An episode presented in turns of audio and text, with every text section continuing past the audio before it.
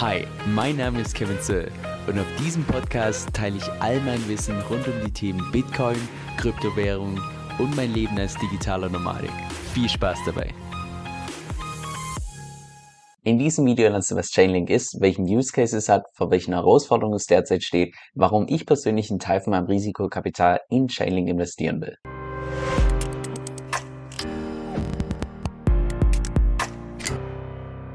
Hey Leute, Kevin hier. Wie ihr seht, tue ich aktuell so ein bisschen rumprobieren, was das Intro und so weiter angeht. Da wird sich wahrscheinlich auch noch im Zeitverlauf das eine oder andere entsprechend ändern. Aber jetzt gerade was Chainlink angeht. Chainlink ist ein Thema, was wir ja schon in unserem Membership ein bisschen intensiver diskutiert haben und was man auch in nahezu jedem DeFi-Buch entsprechend liest, weil fast kein DeFi-Protokoll ohne Chainlink entsprechend auskommt.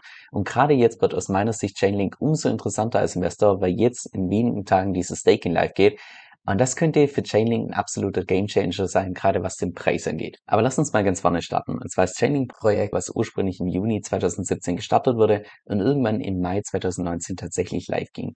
Und es ist derzeit mit Abstand der Marktführer, was die ganzen dezentralen Off-Chain-Informationen angeht. Das heißt, die ganzen Daten von der realen Welt, dass die tatsächlich auf die Blockchain kommen. Wie beispielsweise die ganzen Preise für die ganzen DeFi-Protokolle, weil ohne diese Preise die meisten DeFi-Protokolle einfach gar nicht funktionieren würden. Und das macht das über sogenannte Orakel und Orakel kannst du dir vorstellen wie so eine Art Brücke von der echten Welt zur Blockchain-Welt. Und wenn ich meine mit Abstand der Marktführer, dann meine ich in dem konkreten Fall wirklich mit so einem Abstand der Marktführer.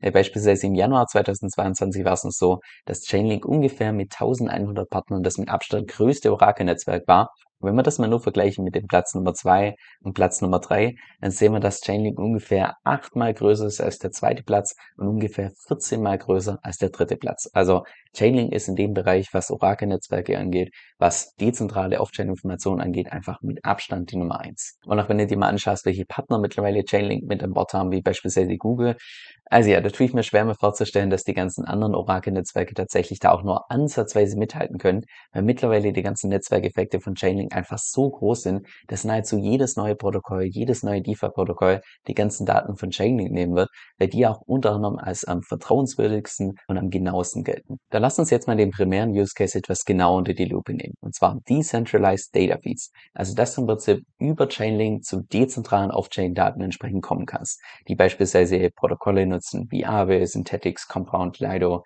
Liquidity und noch viele weitere Protokolle, die entsprechend diese Daten benutzen.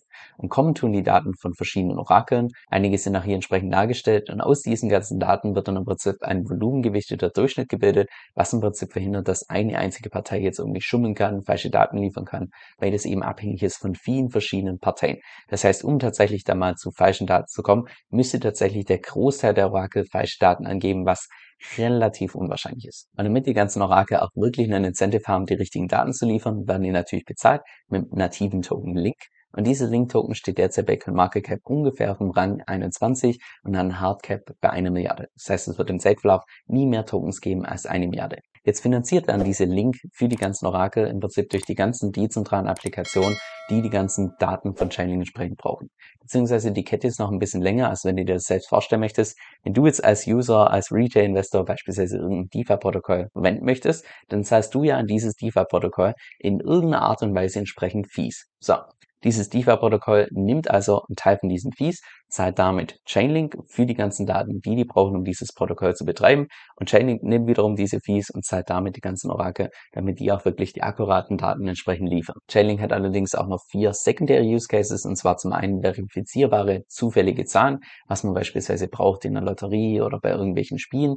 Zusätzlich auch noch Automation für Smart Contracts, was dann die ganzen Entwickler benutzen können, falls sie tatsächlich irgendwelche Smart Contracts automatisieren wollen, die Off-Chain-Daten entsprechend brauchen. Dann drittens kann man über Chainlink auch den Proof of Reserve bringen, also dass man im Prinzip nachweist, dass man auch wirklich eine gewisse Anzahl an Kryptowährungen hinterlegt hat, wie beispielsweise die Wrapped Bitcoin Dauer, die verwendet ebenfalls Chainlink, um nachzuweisen on-chain, dass sie auch ja die richtige Menge an Bitcoin hinterlegt haben für ihre Wrapped Bitcoins. Und noch viertens die Cross-Chain Communication, was im Prinzip auch der Name schon verrät, dass im Prinzip die ganzen Entwickler über Smart Contracts einfacher von einer Chain zur nächsten Chain switchen können, was dann wahrscheinlich auch gerade dann, wenn Metaverse so ein bisschen mehr wieder aufkommt, was dann wahrscheinlich auch ziemlich stark dort gebraucht werden wird. Wird. Jetzt, wenn man glaubt, dass DeFi die Zukunft ist und Decentralized Finance im Zeitlauf immer und immer größer wird, da könnte man ja fast schon behaupten, dass Chainlink so eine Art No-Brain-Investment ist, weil der Bedarf ja immer da ist. Und dann würde ich sagen, ja, weil ein guter Use Case ist auf jeden Fall schon mal viel wert, aber ist noch keine Garantie für eine gute Performance von einem Token. Weil für eine gute Token-Performance spielen natürlich auch Tokenomics eine starke Rolle, genauso auch wie verschiedene Marktdynamiken. Deshalb lassen uns jetzt mal die drei größten Challenges anschauen, vor denen Chainlink derzeit steht. Und zwar die erste Challenge, was ist, wenn tatsächlich irgendjemand mal falsche Daten liefert? Weil es gibt ja derzeit schon Mechanismen, um sowas zu verhindern, wie beispielsweise, dass man nicht die Daten nimmt von einer einzigen Partei, sondern von vielen verschiedenen Parteien und dann diesen gewichteten Durchschnitt entsprechend bildet. Aber so eine wirkliche Garantie gibt's da einfach nicht. Aber ab dem Zeitpunkt, wo das Chainlink Staking live geht, jetzt am 6. Dezember, ab dem Zeitpunkt wird es meiner Meinung nach nahezu unmöglich, dass tatsächlich noch jemand beschummen kann. Wobei unmöglich das falsche Wort ist. Ich würde einfach nur sagen, es wird um Vielfaches teurer, wenn es tatsächlich jemand vorhat. Weil die Logik ist im Prinzip die, dass jeder, der eine eigene Node betreibt, muss Link staken, um tatsächlich Daten liefern zu können.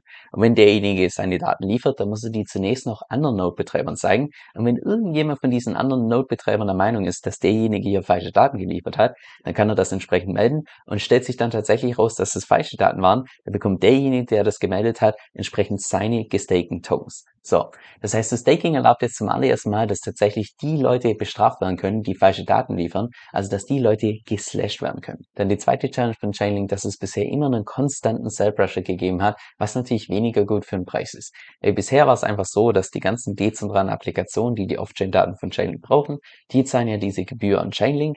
Chainlink kauft damit ihre eigenen nativen Tokens ein, Link-Token, und geben die weiter an die ganzen Node-Operatoren. Aber bisher gab es einfach keinen wirklichen Use Case für diese Link-Tokens. Das heißt, was haben natürlich die ganzen Node-Operatoren gemacht? Die haben die sofort wieder verkauft. Und das hat eben in der Vergangenheit zu einem konstanten Sell Pressure geführt. Ich würde sagen, so ähnlich vergleichbar wie beispielsweise bei den Bitcoin-Minern, was natürlich auch zu einem Sell Pressure führt. Nur mit dem Unterschied, dass es beim Bitcoin-Mining, dass du da Bitcoin bekommst, mittlerweile Bitcoin sich einfach bei den ganzen Minern schon etabliert hat als Store of Value. Und deshalb natürlich auch viele Miner ihre Bitcoins einfach halten, in der Hoffnung, dass sie in der Zukunft mal mehr wert sind. Und das gab es einfach davor bei Link bisher noch nicht. Und genau hier zeigt sich, wie wichtig aus einer Investorenperspektive dieses Staking bei Chainlink ist. Weil ab dem Zeitpunkt, wo dieses Staking tatsächlich live geht, wie gesagt in wenigen Tagen, wird es ja so sein, dass die ganzen Node-Operatoren ihre Link-Tokens staken müssen, um tatsächlich Daten liefern zu können. Und was bekommen die als Rewards? Mehr Link-Tokens. Das heißt, jetzt gibt es zum allerersten Mal einen wirklichen Use Case für diesen Link-Token, sodass die ganzen Node-Operatoren wählen können zwischen einerseits will ich das sofort verkaufen oder andererseits, naja, will ich nicht vielleicht mehr Staking betreiben und dann in Zukunft mehr Link-Tokens zu bekommen. Von daher gibt es jetzt zum allerersten Mal einen Grund für die ganzen Node-Operatoren, dass die auch tatsächlich ihre Link-Tokens entsprechend halten, um eben in Zukunft einen höheren Cashflow zu generieren. Und jetzt zur dritten und meiner Meinung nach wahrscheinlich größten Challenge von Chainlink ist einfach die Tatsache, dass nahezu jedes große Protokoll einfach schon Chainlink benutzt.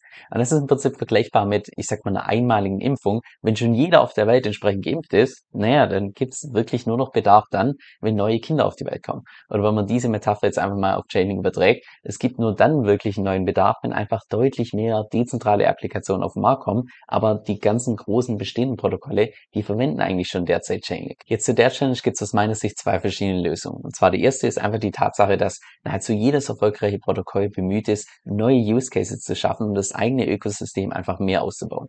Das heißt, es geht nicht nur um die Anzahl von den Protokollen, die tatsächlich Chainlink benutzen, sondern um die Anzahl der Smart Contracts, die tatsächlich diese Daten brauchen.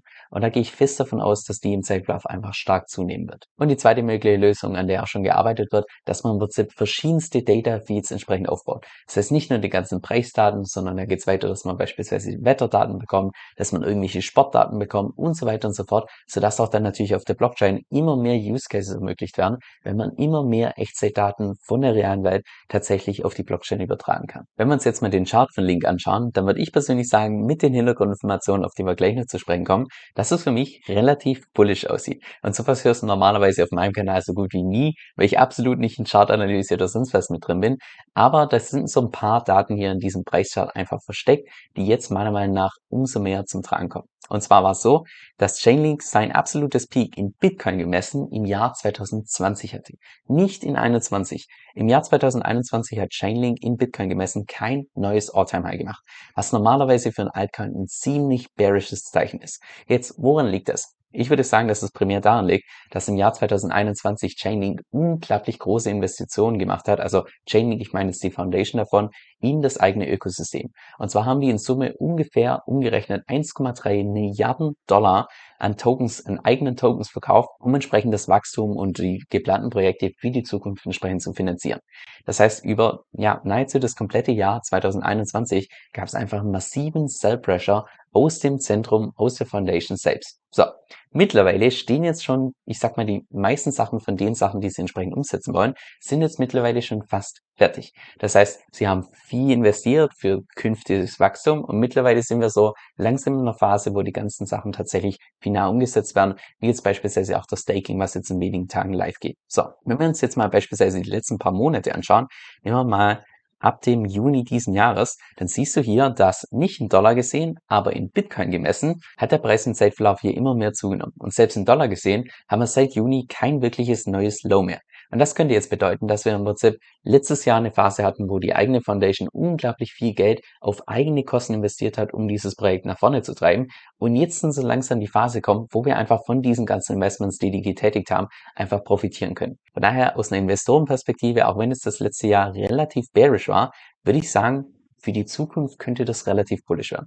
Ist natürlich nur meine eigene These, die kann auch komplett falsch sein. Also ja, Chainlink wird auf jeden Fall ein Kandidat, den ich persönlich bis zur nächsten Altcoin-Saison definitiv im Auge behalten werde. Jetzt aktuell bin ich nach wie vor stark fokussiert auf Bitcoin und Ether und das werde ich wahrscheinlich auch die nächsten paar Monate entsprechend sein. Einfach aufgrund der Tatsache, dass wir momentan zumindest meiner Meinung nach immer noch in der Risk-Off-Phase sind. Und solange wir bei Risk-Off sind, ist es einfach in aller Regel so, dass die ganzen anderen kleinen Altcoins im Vergleich zu Bitcoin und teilweise auch im Vergleich zu Ether entsprechend underperformen. Von daher bin ich nach wie vor stark fokussiert aktuell auf Bitcoin und Ether. Aber irgendwann, wenn wir dann mal so langsam wieder Risk-On gehen, wo dann die ganzen Altcoins interessanter werden, kann ich mir gut vorstellen, dass ich da eine gewisse Position von meinem Risikokapital in Chainlink entsprechend investiere und dann das Ganze wahrscheinlich auch über einen AV-Vault mache, weil dort der große Vorteil ist, dass du da die Link-Tokens als Kollateral hinterlegen kannst, das heißt nochmal direkt belayen kannst und ja, das ist einfach eine coole Geschichte. So, jetzt noch zum Schluss eine Empfehlung, die ich dir wirklich ans Herz legen kann. Und zwar habe ich zusammen mit Manu Haus eine exklusive Membership aufgebaut, wo du dich mit uns in der Community entsprechend über Strategien austauschen kannst. Und jede Woche gibt es da auch zwei exklusive Videos von uns, und zwar einmal über den Markt und andererseits auch eine Diskussion, gerade über die Themen, die du selbst auch mitbestimmen kannst. Und on top bekommst du da noch mein DeFi-E-Book gratis mit dazu. Also falls das für dich interessant klingt, dann geh einfach auf den Link kevinsoe.com-vip. Das ist K-E-V-I-N-S-O-E-L.com Schrägstrich V-I-P. Also kevinsoe.com-vip. Dieser Podcast stellt weder eine steuerrechtliche noch eine finanzielle Beratung dar. Das heißt, alle Informationen sind wirklich nur zu Informationszwecken bestimmt.